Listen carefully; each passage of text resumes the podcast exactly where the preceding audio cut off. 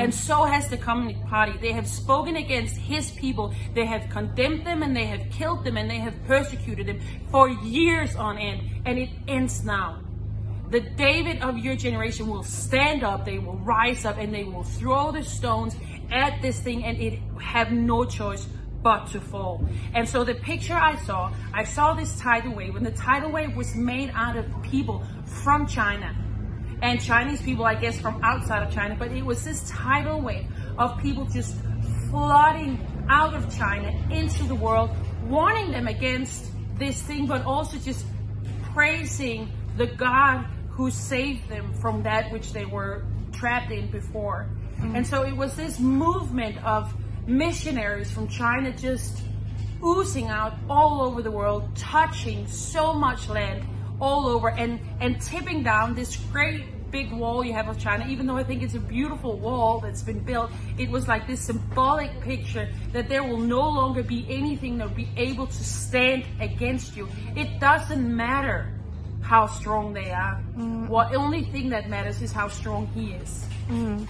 And with if he's with you, mm. there is nothing that can be against you. And he will always, mm. always be bigger. Yeah. There is no way that he's not always bigger. It doesn't matter what we're up against, he will always be mm. bigger. Always. Yes. Yeah. So Marianne, the war that you described uh, reminds me of the um, the Communist Party China's uh, internet firewall, the censorship. Uh, they block people from learning truth. They block people from learning about gods and and so so I think that tidal wave is going to crush that wall so that the Chinese people can be free. And can you elaborate on the thing that the people that you know the tidal wave made of people of China coming out of China, they're spreading all over the world and warning people other countries, other continents about the danger of the evil Chinese Communist Party, of that evil spirit. Mm-hmm. So that means that the Chinese whistleblower movement is not only changing uh, China, but also the entire world, right? Because the evil spirit of communism has also poisoned the rest of the world. That is very true. Yeah, that is what you guys are doing. You might feel small and you might feel like you are whistleblowing but the thing is, it only takes it only takes one person to scream loud enough for everybody else to follow. Mm-hmm. And so there is injustice going on, so much injustice. And they're they're taking truth and making them into lies. But the thing about truth is you can turn it around, you can twist it, and you can stamp on it, and you can even kill people for speaking it, but it will never ever die. Not one time in history, not one regime of evil has ever been able to destroy truth. They have tried again and again and again, but never will truth be, be, be trampled to death. It will always survive and it will always live.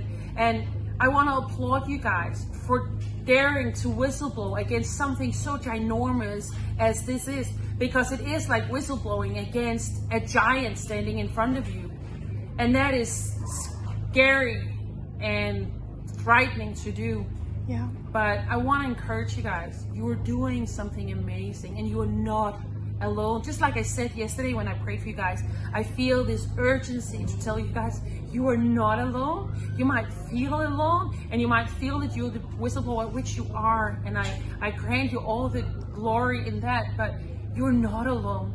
There is an entire world out there constantly praying for you guys, constantly thinking of you guys and thinking about what's going on in China. We see the unfairness of what's going on. And at least in the Christian circles, it is something we're reminded of very frequently throughout the year to have days of just prayer for China, prayer for uh, the release of the Chinese people and for the uh, the breaking of of this regime that is holding his people prisoner. Yes, absolutely. And uh, when you mentioned uh, that story about David and Goliath, about that one person uh, started whistleblowing, actually, we do have that Chinese person. His name is Miles Guo.